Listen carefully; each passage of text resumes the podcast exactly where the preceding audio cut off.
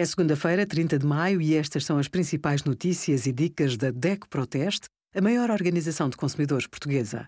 Hoje, em DECO.proteste.pt, sugerimos varíola dos macacos, o que é e como se transmite, restaurantes, se não consumir as entradas, rejeite e não pague, e a nossa campanha Seguro de Vida com o melhor preço.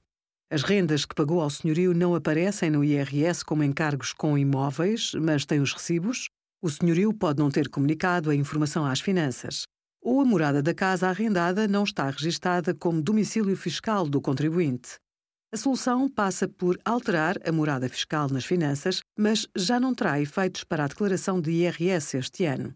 Caso o contribuinte tenha a morada fiscal certa, ao preencher o IRS, pode inserir manualmente os dados do arrendamento. Se o senhorio comunicou os dados, mas a morada fiscal está errada, reclame junto do fisco.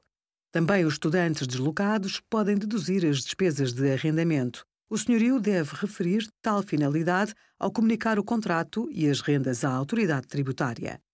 Obrigada por acompanhar a DECO Proteste a contribuir para consumidores mais informados, participativos e exigentes.